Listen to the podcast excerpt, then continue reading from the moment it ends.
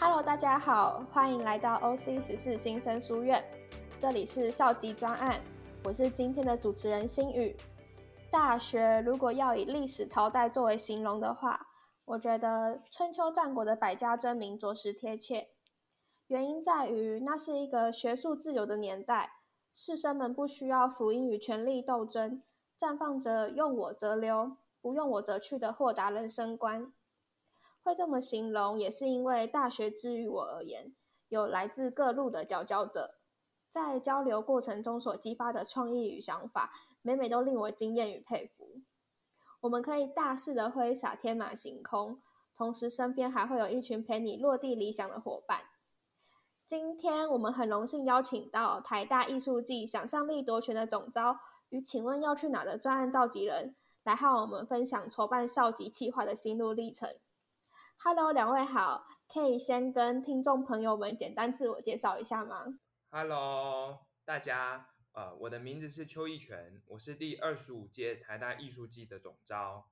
大家好，我是张哲浩，然后我是第二十六届的专案负责人。谢谢两位。呃，这里想先跟大家简介一下艺术季是什么。大方向来说，艺术季主要是希望可以将更多的艺文能量导入到校园生活之中。而主导企划的创作权掌握在学生的手里，举凡策展或是任何艺术形式的展现，都有机会在艺术季里大放异彩。总体而言，艺术季就是一个可以让大家抛开细琐框架，随心挥洒想法的校级活动。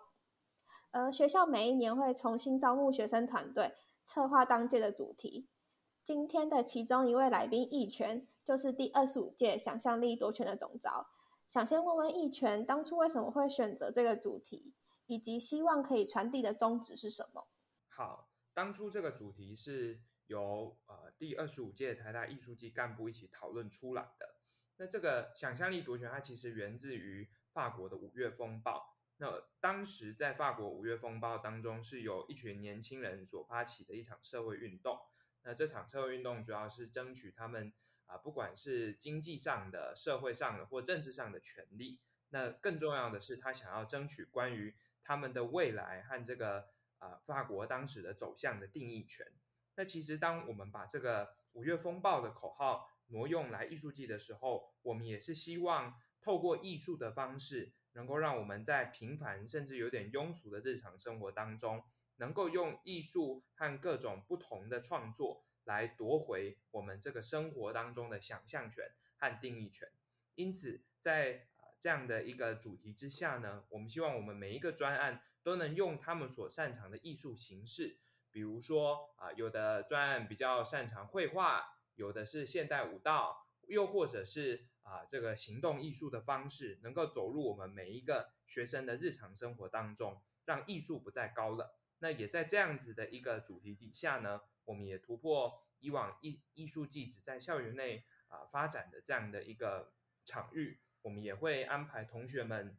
或专案负责人到，比如说台北当代艺术馆去接触最新的艺术，希望能够突破我们每一个人关于艺术的各种想象。那也希望啊，在这样的一个活动当中呢，其实每一个专案创作人他们在有一定的资源底下，能够尽情的发挥他们的想象力。那这也是我们透过这个五月风暴啊，这个历史性的事件来希望啊，印证到我们现在的这个生活当中。当然，我们不一定要发起一个社会运动，但是我们都可以发起一场啊日常的这种艺术革命。谢谢易泉的分享。很巧的是，今天的另外一位来宾泽浩，同时也是想象力夺权的行销部长。很好奇，泽浩当初为什么会加入行销部门？因为印象中你所就读的科系其实和行销有蛮大的不同。嗯，呃，其实说实在就是因缘机会啦，就是因缘机会有认识的朋友在里面，那后来就想说，哎，对平平常对行销啊，然后广告也有兴趣，然后就想说可以来参加看看学校的校级活动。艺术季的行销要怎么去做行销？我自己个人持一件事，你不管念什么样的科系，其实，呃，对于你要参与的活动都不会说要一定要非常直接相关，就只要你有兴趣，你想要尝试，你都可以去，呃，都可以去参加这样子。那我当初觉得想象力夺权这个主题非常有意思，因为我觉得就是相较于以往的艺术界的主题，它是一个比较广、比较大的一个主题。那我自己也是，哎，就觉得很有趣，可以发挥的空间感觉很大。它没有好像局限于这个想象力的夺权，它它是怎样的一个夺权，它是怎样的一个想象力，它没有局限于说，哎，特定的呃看法，那是召集可能说，哎，参加艺术季的每一个人，他们对于这样这样的一个想象力的诠释是什么？然后大家对于这样的一个夺权要怎么去做诠释？再进一步的，像刚才逸轩讲的，就有不同的艺术家透过不一样的方式去呈现出来的。对，那我们行销部呢，也是算是呼应今年那呃那年的主题，所以也做了很多在行销上的一些尝试吧。然后我们也是有做一些像互动性的小游戏啊，然后呃，比如我们自己后来还有有拍摄广告，然后做一些很有趣的的行销品这些诸如此类。那泽浩除了参与想象力夺权的企划之外，艺术基地二十六届潘朵拉也有他的身影。不过这次的身份有了一些变化，从原本的行销部长转变成了“请问要去哪”的专案召集人。而“请问要去哪”的专案规模也不容小觑，应该是艺术季首次尝试拍摄学生的原创影集。这边能不能跟大家说说当初支持你完成这个专案的动力来源？OK，好，呃，其实也算是透过前一年就是在呃行销部在艺术季，然后看到很多的创作者们。他们怎么样去把自己想要呃想要去 push 的一个议题，透过艺术的方式去做做出呈现。那因为我常年就是对于教育题都比较有在关心，然后同时我也算是一个小小的教育的 YouTuber。那时候就想说，哎，我从来没有想过我可以在 You 我可不可以在 YouTube 上面去看到一个跟教育有相关的影集，那是可以让呃观众期待一集接着一集去观看。呃，这样的一个有趣的影集，同时可以收，可以可以透过这样的影集，对于教育的一些议题有更深入的了解或者是关心。那我当初会想要做这个影集，其实想法很简单，就是那时候看到 Netflix，就是觉得，哎，我想要做出像 Netflix 里面黑镜这样单元剧的一个风格的影集，然后它可以从不同的角度去诠释我们在教育的不同的场域，它所面临的一些困境。那所以分别就会从不同的角色切入，那分分别有呃像我们台大学生这样呃透过升学体制上来的学生，或者是可能走一些技职体系的学生，又或者是说从老师老师教授的角度，教教育者的角色他是怎么样去做诠释，然后还有一个呃角色是很有趣的，他是从一个全旁观者的角色，有点用呃隐喻的方式去呈现说，哎我们现在。教育的困境到底是什么？那其实很好奇，四部影集当中有哪一部是最能表达你心中的那一个声音吗？我自己的话，就是，嗯，当然就是还是会以我，就是身为这样升学主义的体制上来的学生，会比较有相对来讲比较有共感。对，然后他这个就是它这这是一个这是第一集的影集，那这个内容是以。一个重考生的呃背景去叙述，那因为我自己本身其实也是重考过，那有一点那时候当初在跟导演在讨论的时候，就他觉得哎我的这个故事蛮不错的，所以他有一点是从我的这样的呃一个背景去做改编而形成的故事，对，所以这是我自己相对来讲最有共感的一集啦。简单讲一下他是在讲什么好了。就是因为我们从小到大都是，可能你会念书，你就要好好去念书，然后是有点像读书会读书比较厉害的那种感觉。其实这过程中，我们好像很少去关心我们自己到底是想要什么样的一个未来要走什么样的一个生涯的规划跟选的路。我们常常会忽视我们自己真正渴望的需求吧。所以这个影集它其实是有一点点在问大家，哎，我们所谓的选择到底有哪些？那放弃自己原本的路。放弃自己不喜欢的路，是不是也是一个还不错的选择呢？对，所以也欢迎大家再去看看这个影集，它是怎么样去呈现的。谢谢泽浩的分享。那接续上面的教育议题，想象力夺权的背景，五月风暴原先也是以教育改革作为社会运动的基础。巧合的是，即便艺术季两届的主题不一样，但都紧贴着中心主轴，探寻自我。这里想询问两位，在大学探寻自我的过程中，有没有遇到什么阻碍？当你们在面对这么多选择的时候，是如何找出一条你们认为正确的道路？我们这里先听听义权的想法。好，呃，刚才新宇提到说，艺术季想象力夺权这个主题跟五月风暴很有相关。那其实我觉得可以把这个，如果我们把五月风暴看作一场社会运动或甚至是革命的话。我们把它放在艺术季，或者是我们大学的自我探索的过程当中，可以视为是呃两个部分，一个部分是一种外在革命，一种是内在革命。那外在革命指的是，呃，你心有余力，你有能力和权力可以去改变外在的，呃，不管是社会结构，或者是呃团体的方向、政策，呃等等的这些外在的的结构，那。这个是外在革命的部分，那内在革命的部分就是，啊，刚才新宇提到的，你要能够自我探索，因为自我探索是一个跟自己对话的过程，它并不会一定涉及，呃，你怎么跟外面的各种规则啊，或者是其他人的互动。因此，我觉得，呃，在大学阶段，其实这个内在革命的这个阶段其实是特别重要的。比如说，我觉得在我的大学生活当中。一开始我是比很多人都更幸运的啊，我一直都很知道我自己喜欢的科系啊，一直都大致上对于自己毕业之后想做什么都有一个方向感。但是在大学的生活当中，因为跟其他同系的同学互动的过程，我发现同学们可能暑假都会去实习啊，可能都会去不同的我们会很羡慕的地方，比如说公关公司去做。行销去做一两个月的这样的一个实习生活，那因为太多同学都做这样的事情了，就使得我感到非常的恐慌，觉得自己一开始想要尝试学术的这一种道路是走不通的，所以我也开始跟着其他的同学一起去去这些我们会很羡慕的地方实习。那当然，我并不是要说到这些地方实习是不好的，而是我觉得每一个人都有自己。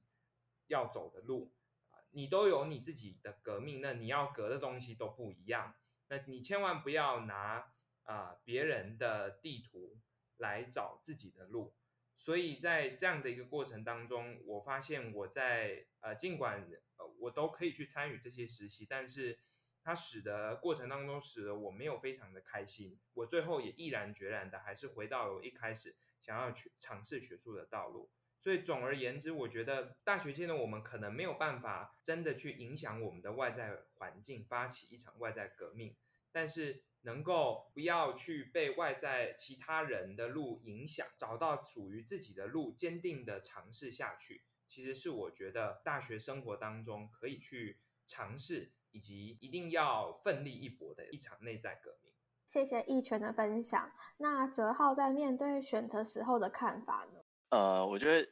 我就呼应易璇讲的东西，因为我觉得这这方面我也非常感同身受。我想说，可以用就是我我刚上大学，我刚上大一的时候的一些心路历程来分享一下。就我刚上大一的时候，其实面对大学的那么多不同的环境的变化，那有很多社团，台大尤其像台大有大概应该是四四五百个社团吧，就是非常非常的琳琅满目这样。那那时候就一直想说，哦，我应该要，我想要好好的把握的大学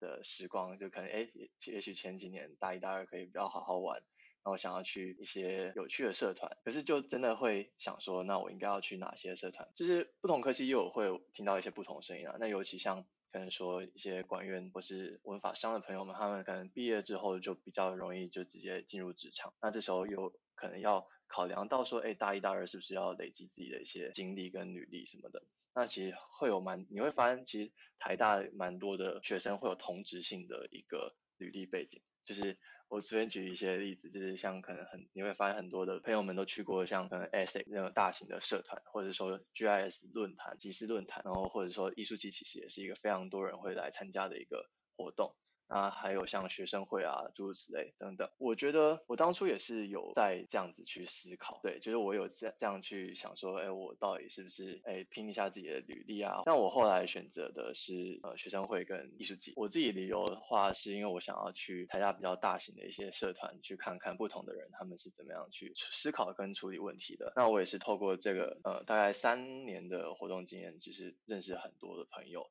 那也办了很多活动。然后历练很多自己的一些，呃，算是自己的人生经历这样子。会很多人会觉得说，哎，看起来有些人有办过很多活动，或是还有很多头衔，好像很光鲜亮丽。但是我觉得我这边分享一个故事，就我大一的时候，是那时候大家都在想说要去哪个社团，对。然后我们就因为我是住宿生，我是台南人，那。我就跟几个一样是住宿生的同学回台大南宿，那时候就是大家就问说，哎，你们要去哪些社团啊？那我们后来其中问到一个同学，我到现在都非常印象深刻。他那时候说，就是他没有要参加任何社团，就是因为他要转系。他讲了一句话，我非常印象深刻，就是说，其实我也没有要，就是我可能就是念书吧，那我也没有要参加什么社团，因为。我觉得这也没有对错啊，就是这就是我的选择。然后那时候因为可能也许我对于可能要参加社团或者要把自己的生活过得很精彩，比较有憧憬嘛，所以我是想要照着这样的一个方式去过的大学生活。所以那时候哎就有一点 shock，说哎原原来也有人是愿意这样子好好念书就好了，对啊。可是其实仔细想想，确实没错，就是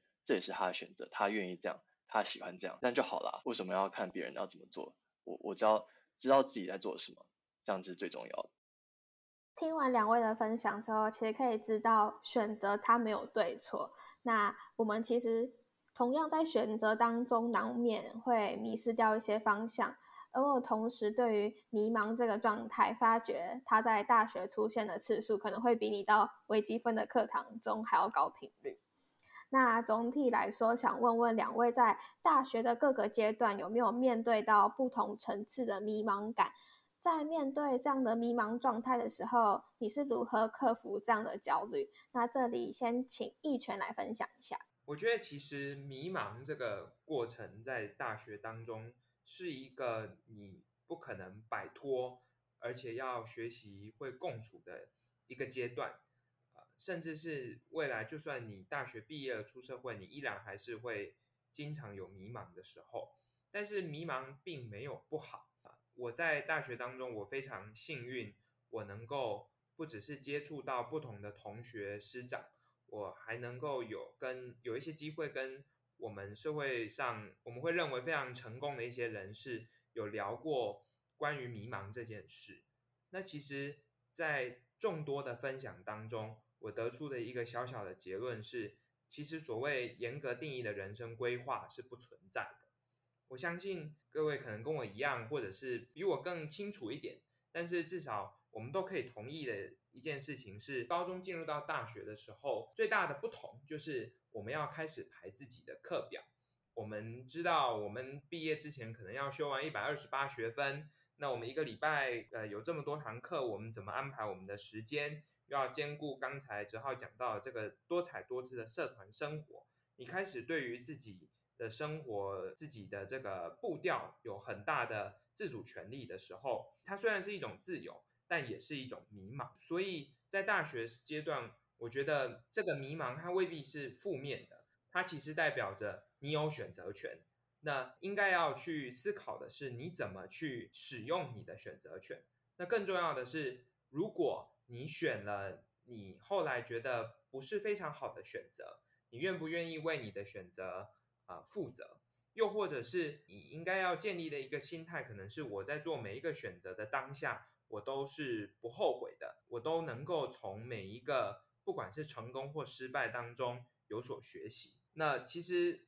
呃，如果我们把这个时程放远来看的话，比如说现在我已经毕业了，呃，对于我而言，大学这种排课上面的迷茫感啊，它已经甚至扩大为一种人生的迷茫感。你会开始想你要做什么样的工作，你未来要不要进修，又或者是呃，如果你有你的另一半的话，你可能还要把你心爱的啊另一半或是你的家人的人生规划也想进去。那其实出了大学的门之后，你更没有办法去严格的定义和计算你一个礼拜有多少时间需要排多少课，因为人生的学分是无限的。你没有办法去预知你会遇到什么样的事情。我想这一次的疫情，呃，打乱了很多人原本的规划，就是一个非常好的一个启示。所以回到迷茫感的部分，我觉得在我们正式踏入呃外在世界，成为一个需真的完完全全要独当一面的大人之前，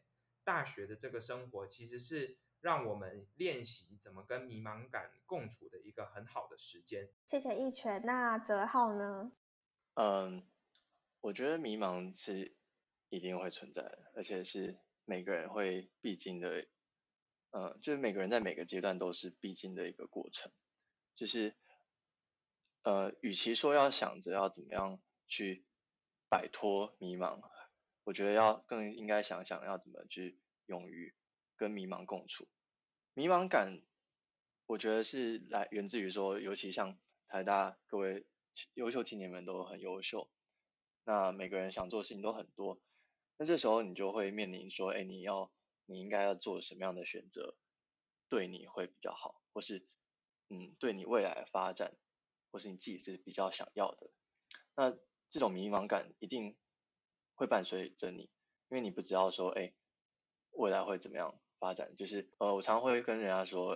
嗯，就是我在一个演讲听到，就是朱世伟教授他说，那我们常常会伴随着。不确定跟呃不一样的一个压力，那不确定就是你不知道呃未来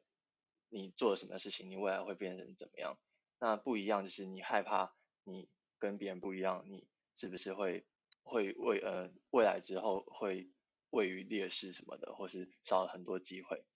对，那这样的心情一定是会有的。可是我觉得要能够跟迷茫共处，同时。也要能够知道自己在干嘛，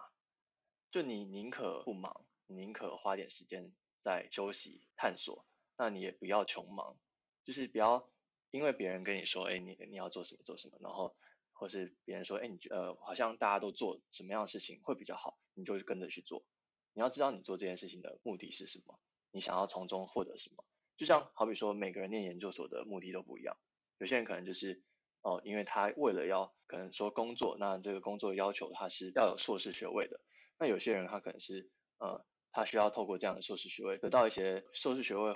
会学到的一些知识，然后再往更高的学术殿堂走。而且像比如说硕士好，硕士有很多不同的，像有教学型的硕士，也有研究型硕士。那每每一个人念硕士理由都不一样。那这时候你就要想看，那你你念硕士理由会是什么？我觉得迷茫，自己以我自己的例子而言，好了，就好比说我自己是念工学院科系出身的，可是我做我大学参与的活动都跟这没有关系，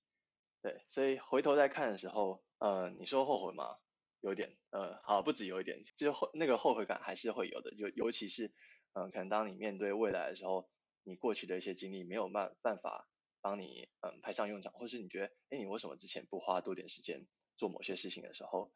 呃，这时候就会有那个后悔感出现。但是我觉得后悔不是一件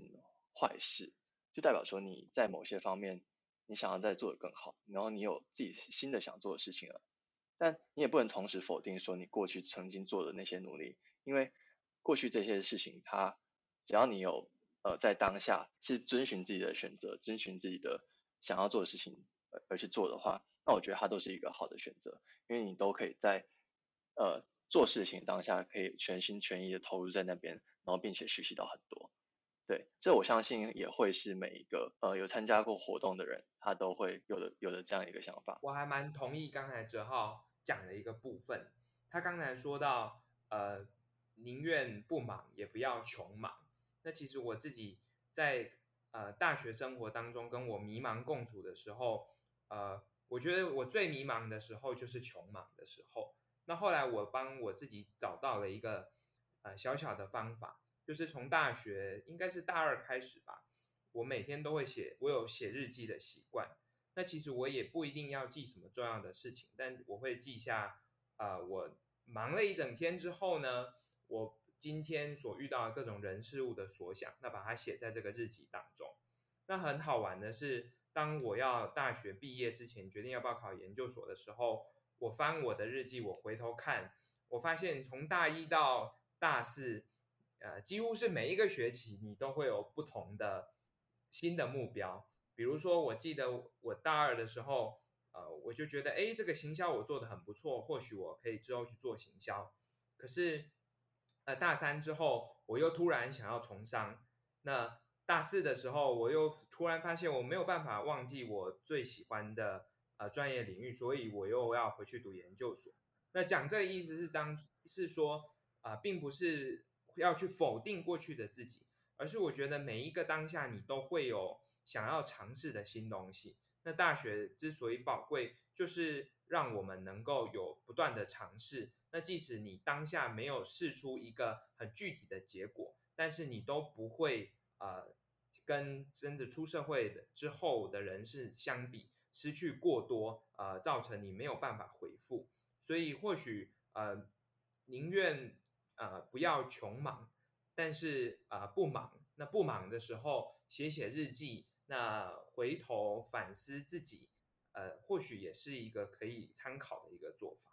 谢谢两位。其实想要呼应两位的想法，我这边也想要分享一下远商呼唤的创办人林子君讲的一句话，就是也是他的书名：与其麻木前进。不如勇敢迷失。纵观下来，不安分的捉摸不定，可能是大家对于迷茫很直观的感受。而会有迷茫这样的情绪，可能也是来自某个转变的契机，也说不定。那节目的尾声，两位可以分享一下艺术季带给你的收获，以及给予想加入艺术季团队的新生一些小撇步或建议吗？我们刚才刚才哲浩跟我。和新宇都提到蛮多，这个大学生活当中可能会面对一些课题，啊，比如说你会有茫，你会有迷茫的时候，甚至你可能会有后悔的时候，那又或者是你没有办法在一开始就确定好你做的每一个活动都跟你长远未来的人生是直接相关的。但是我想要呃非常发自内心的建议各位，其实社团生活真的是大学生活不可或缺的一部分。不论你是参加艺术季，还是参加刚才提到的 ISEC，又或者是参加学生会，大学生活其实就是你在课外跟其他人互动的一个很重要的部分。那在社团生活当中，我觉得最重要的并不是在社团结束之后可以在履历表上面写一个漂亮的头衔，更重要的是你在社团生活当中，你跟其他的同学，你们有合作。甚至是有误会冲突的时候，你都要去学习怎么去跟其他人能够一起来去共事。那其实社团生活，呃，至于我们每一个人都是十分重要的，因为不论你之后啊，你不管是走学术、从商，又或者是这个社团生活，就是一种人际关系的能力。那其实它也是一个带得走的能力，能够啊。当你懂得跟其他人如何一起共事，一起为了一个目标的努力的这样的一个努力过程，其实都是可以带到你大学生活以外的每一个场域。所以真的非常推荐大家能够呃勇于来去参与各种社团生活。呃，我的话，像比如我当进大一的时候，我都会很很想知道说，哎，学长姐们会给我什么样的一个，嗯，就是可不可以给给我一些指引？让我去遵循这些指引去做，然后就可以达到某些目的，就是可以达到某些我期期望的一个目的。但我后来发现，为什么后来就是可能听学长姐在分享，都是比较笼统一点，或者比较大方向一点，没有一个比较明确的答案。我我当自己我当自己当学长的时候，才知道说，哦，原来其实当你给出这样一个很明确答案之后，其实反而是还才是在害就是这些学弟妹，因为。每个人他必须他他想要走的路都不一样，那所以你没有必要去遵循说，呃呃，可能说某某一个特定学长姐所给的一个建议，但当然你可以多听这些建议，去作为你自己做决定的一个参考。但是我觉得要一定要保持自己呃中心的一个思想，就是你要你自己要想要什么，然后你要怎么样去去达成，然后过程中就好好参与吧。呃，如果说我在社团活动能得到最大的一个收获的话，我觉得就是我在社团活动中，我都每次我都全心全意的参与，然后在这过程中的人事物，我都都让我学习到很多。谢谢两位。最后总结今天的谈话，相信各位新生在迈入人生新的里程碑中，总会带着几分的雀跃与不安，并行于探索的路上。面对众多的选择，我们可能会犹豫、担心失去方向的何去何从。这里都希望，不论结局如何，我们都不要失去那一份破碎的勇气。正因为我们处在自由的年纪，可以豪迈地尝试所有的不可能。即使追寻了过后好像没有结果，那又如何？至少我们在过程之中享受了自由，窥探了更多面向的自己。感谢今天的收听，我是校级专案的主持人心宇。我是第二十五届台大艺术季总招邱义全，我是第二十六届专案负责人张哲浩。期待你的大学生活，不论结局如何，都保有那一份最真挚的热忱。